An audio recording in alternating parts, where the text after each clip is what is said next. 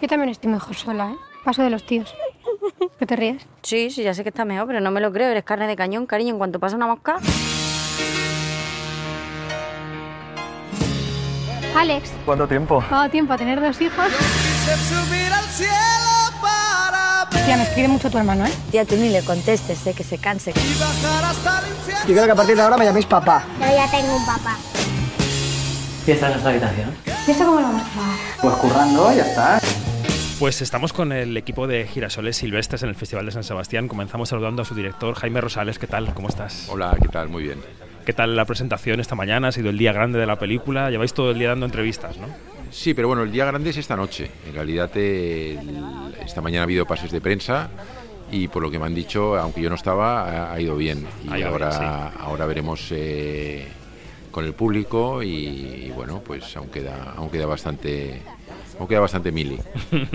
También están sentados a esta mesa dos de los protagonistas. Empezamos por Ana Castillo. Ana, buenas tardes, ¿cómo estás? Hola, buenas tardes. Muy bien. A la japonesa te veo. Sí, un poquito. Pero un poco fan de ACDC también. Hay un punto ahí. Tiene, hay un cruce de caminos. Y Oriol Pla, ¿cómo estás? Muy bien, muy bien. Buenas tardes. ¿Qué tal te tratas San. Sebastián? ¿Todo bien? Pues muy bien, mira, me acabo de bañar un ratito y... ¿En serio? Sí. Pues si venía yo por la concha paseando y decía, hay que ser de Donosti para que la temperatura del agua debe ser Es 12 que grados. Los de Donosti nacemos donde nos da la gana. Y Efectivamente, incluso en Cataluña. Correcto. Todo bien. Bueno, Jaime, quiero empezar por ti. ¿De dónde nace la idea de retratar a esta mujer que, que en la película eh, va encadenando relaciones, algunas con más acierto que otras, eh, y que y yo creo que en la mirada de Ana está reflejado un poco el desasosiego de la película, ¿no? ¿Por qué querías contar esta historia? Bueno, me, me- me parecía importante contar la historia de una mujer que atravesaba tres relaciones con hombres muy diferentes, ya que eso nos permitía reflexionar sobre la masculinidad vista desde el lado de una mujer. Me parece que el punto de vista lo lleva efectivamente Ana y vemos un- una tipología de hombre tóxico, a lo mejor algo arcaico, luego una tipología de hombre que está a medio camino entre lo que sería un hombre más maduro y, y más moderno, y finalmente un hombre más moderno que, mm, que incluso está más feminizado, que tampoco es perfecto, ¿no? Eh, Igual que tampoco el, el hombre el hombre del- que encarna Oriol es, es- también tiene sus su atractivo y sus, sus la- su lado bueno, si no no hubiera caído eh, Ana en, En las redes. en su- en su- En las redes de Uriol. ¿eh? Efectivamente. Ana, cuando te, cuando te eh, Sí. presentaron este personaje, este guion, eh, supongo que contaste una mujer lejana a ti en muchas cosas y en otras te podrías relacionar, ¿no? ¿Cuáles fueron tus enganches con el personaje?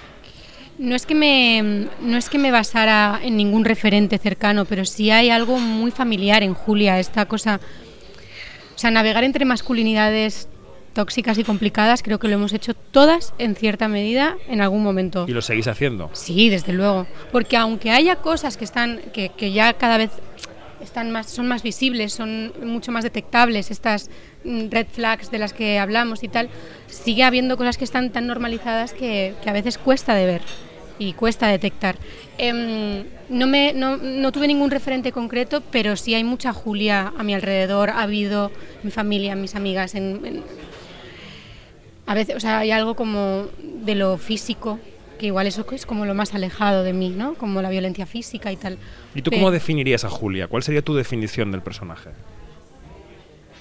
Para mí Julia es, o sea, hay algo que la define mucho que tiene que ver con el cuidado. Creo que es una mujer muy cuidadora, tiene una maternidad muy cuidadora, quiere mucho a sus hijos, quiere hacerlo bien todo el rato, está muy presente, eh, quiere enamorarse, quiere que la quieran, quiere cuidar, quiere salvar, quiere proteger, incluso cuando en la historia con Marcos, eh, con el padre de los niños, que hay un momento en que él la caga a ella, es el momento en que se acerca a él para cuidarle.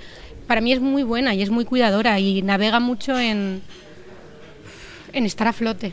Ujú. Eh, Uriol es el, el rey de las red flags que mencionaba Ana en la película. Es Uriol. Red flags son como señales de peligro, ¿no? Para las mujeres en este caso. Tu personaje es un personaje que en algunos momentos puede parecer a la gente un poco más, no sé cómo decir, eh, moderna, como decía Jaime, ¿no? Puede parecer un poco más extremo, Sí.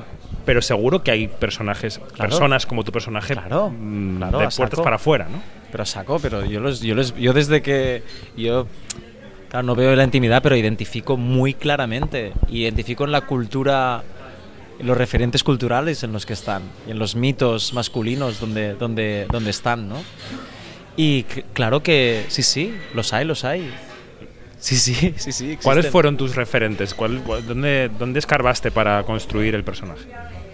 Escarbé en muchos sitios diferentes, desde muchos sitios diferentes. Em, El físico es muy importante, ¿no? El físico es muy importante, totalmente. Había algo de la, por ejemplo, del mundo tatuaje también, esta cosa de de mostrar cómo físicamente nos mostramos cómo quiero que me veas, ¿no? Está claro que por algún lado él como yo quiero que me vean como alguien peligroso, yo quiero que me vean como alguien fuerte, ¿no? Como que los tatuajes hablen por mí. ¿Me explico? Y la actitud física. Hay una, una cuestión, una cosa que trabajo mucho con los personajes que es algo muy sencillo, que es como cómo, cómo tú miras el mundo y cómo sientes que el mundo te mira, ¿no? Ahí, y entonces yo intentaba como mirar el mundo en yo me voy a hacer el rey del restaurante ahora.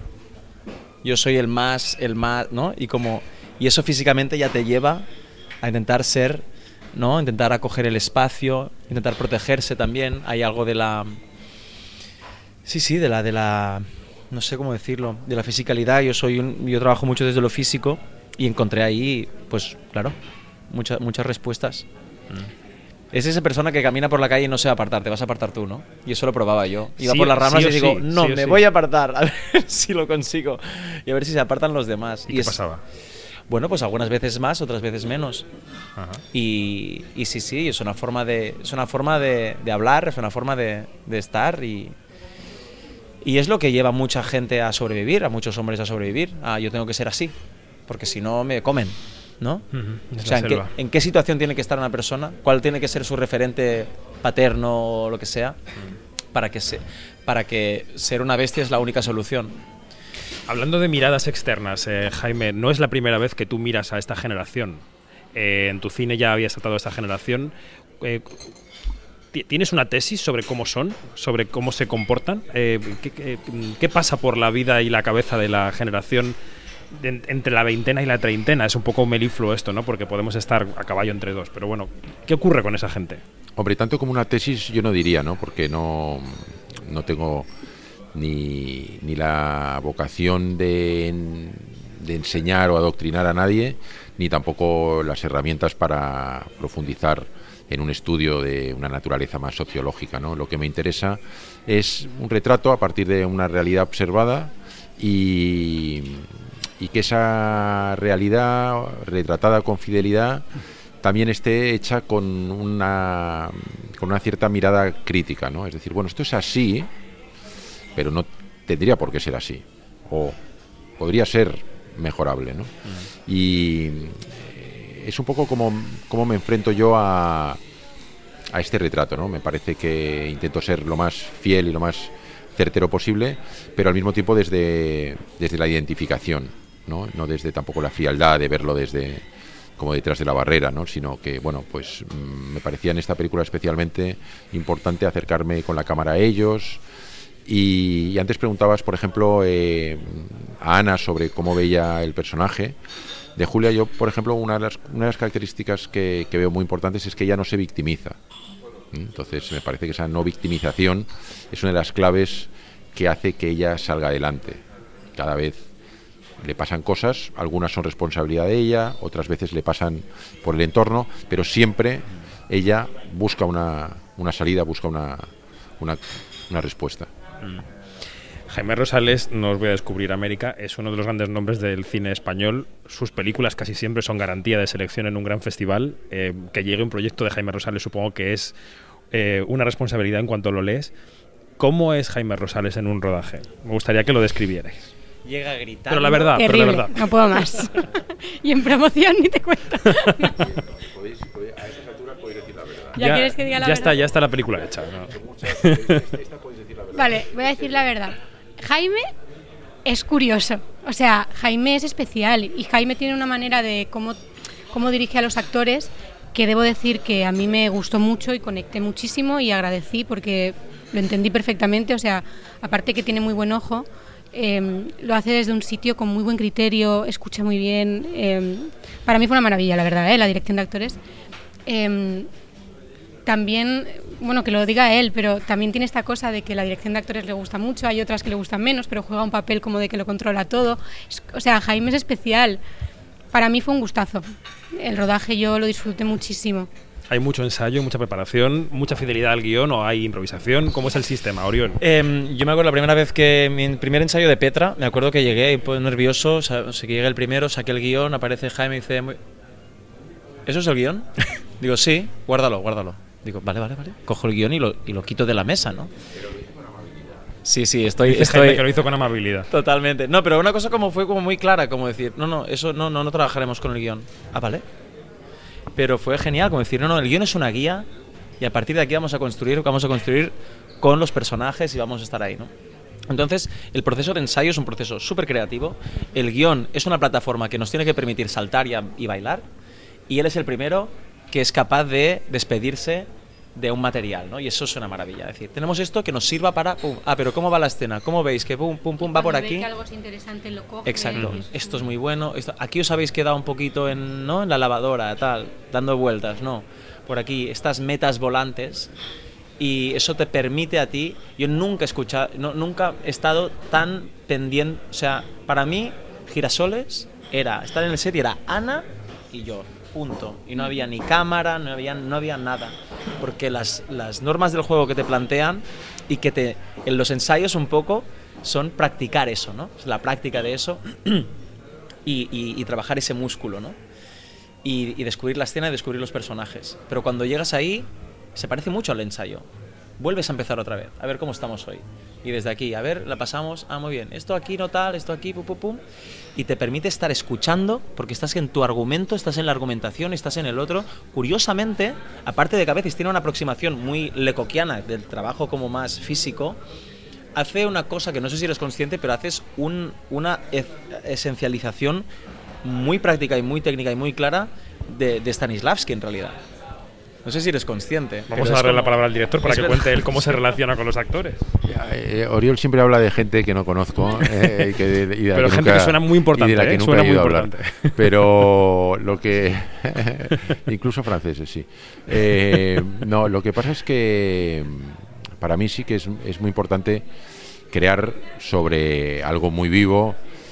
Supongo que si escribiera como Shakespeare, les pediría a los actores que respetaran el texto, ¿no? Pero si realmente no escribes como Shakespeare, pues es probable que ellos puedan aportar eh, palabras mejores, podrá, podrá ser más espontáneo y, y a mí siempre me gusta mucho la encarnación que puede hacer un actor del personaje y eso pues no sé, tal vez sí que lo he ido trabajando siempre y, y es muy importante. En este, en, en el caso de Ana y Oriol, he intentado ir un paso más de lo que había ido en mis anteriores películas. A Ana le, he pedido, o no, no sé si era tan consciente o no, pero realmente recorrer un arco mucho más amplio, para mí era mucho más amplio y realmente a, los extremos de la máxima alegría, espontaneidad, eh, risa, alegría, y también muy, muy extremo en el, en, en la, en el dolor y en el, en el desgarro. ¿no? y, y con Oriol le, le he pedido algo que también nunca se lo había pedido a ningún actor, que era componer desde, desde un personaje ajeno a, a- a- él. ¿no? Y eso, eso- esas dos cosas que he intentado con ellos dos ha sido especialmente divertido y también aprendido, ¿no? He aprendido de ellos y con ellos y, y- y tengo en ese sentido un, un grato recuerdo y palabras de agradecimiento, a pesar de que luego eh, nunca hacían lo que yo les decía y nunca nunca daban en, en la marca esa cosa que se, se pide el pobre fo- el pobre el, el- el foquista estaba siempre Pobres dándose- foquistas, dándose- en general les dais mala vida a los foquistas. ¿Eh? Eh, bueno, vamos a ir terminando porque esto era una charla de 15 minutos, ya nos hemos pasado, pero... eh, os- no, no, da igual. Os quería preguntar por... Claro, estamos en uno de los templos del cine internacional. Los festivales suelen, siguen siendo casi como las catedrales a las que se va a ver películas en un momento en el que eh, la religión del cine está de capa caída, porque se- hay plataformas, eh, la gente ve las películas en mil sitios, cosa que, que, que no está mal, quiero decir que la gente accede a los contenidos cada vez más. Eh, en este rodaje, yo no sé, Jaime es un director de cine y hace películas para el cine. ¿Se siente en un rodaje de Jaime Rosales que se está haciendo una película para el cine? ¿Se puede decir, se puede establecer la diferencia con un rodaje de una serie para plataforma o una película para plataforma o no se nota, Ana? Sí, sí se nota. ¿Tú dices que no? Jaime ¿En qué, sí en qué se se nota. Ana? Creo que también tiene mucho que ver con su marca personal, ¿eh? También hay algo mucho de, de- de él, porque hemos trabajado con otros directores de cine y ahí es otro ambiente, pero sí que hay algo como muy cinematográfico con Jaime, empezando con- por rodar en negativo, que hay algo como... Claro, eso iba también, también a llegar. Claro, eh, y en los tiempos, ¿no? Y en el que él está investigando en el arte narrativo del cine y ves que está y se acerca desde la curiosidad, desde el riesgo, desde la intuición, está trabajando como el lenguaje también cinematográfico. O sea, no, des- no es como una película que esté bien hecha, no, no, se pone como a ver desde aquí, desde dónde, ¿no? Y como y se pone retos él mismo y se o sea que hay un trabajo de investigación en el ¿no? en la narrativa cinematográfica y en el juego del, del rodar, sí, sí. Ayer entrevistaba a Jaime a François Ozon y me decía, citaba tres nombres, ¿eh? se arriesgaba y decía Scorsese, Jane Campion y Sorrentino, me parece que mencionaba, eh, han trabajado para plataformas, ha sido catastrófico para el cine, han hecho un pacto con el diablo. No te voy a pedir una declaración tan extrema, pero quiero decir que, que- que existe, ¿no? que, que el, el dinero de las plataformas existe, hay autores haciendo sus proyectos porque existen las plataformas. No sé cuál es tu posición casi política. Yo generalmente, mm, primero no me, no me gusta hacer de juez de los demás ni de nada, ¿no? Eh, soy cristiano, pero una de las grandes eh, enseñanzas de Jesucristo son el que esté libre de pecado, que tire la primera piedra, ¿no? Entonces, eh, a mí me parece que soy poco mojigato en respecto a los a lo que hacen los demás. No se sabe nunca, también te diré, ¿no? Eh, se puede, puede ser que estos directores, que son grandes directores, quisieran probar algo, puede que ese algo haya salido bien, puede haber salido mal, en el futuro, ¿qué será? El futuro está por escribir, ¿no? Entonces, no es por no mojarme, sino es porque realmente pienso que, igual que yo decido hacer las películas como las hago y las hago en 35 y me parece que es importante los festivales y me parece que son importantes las salas y siempre lucharé por el 35, por los festivales y por las salas, bueno, a lo mejor estoy equivocado y otras personas piensan diferente y pueden tener razón. Pues ha sido una charla muy agradable en el Festival de San Sebastián, el día del- de la premier de Girasoles Silvestres, que cuando los oyentes y las oyentes escuchen esto, pues será que se estrena ya en pocos días. Así que Jaime, Ana, Oriol, gracias y suerte con esta película. Gracias. Muchas gracias.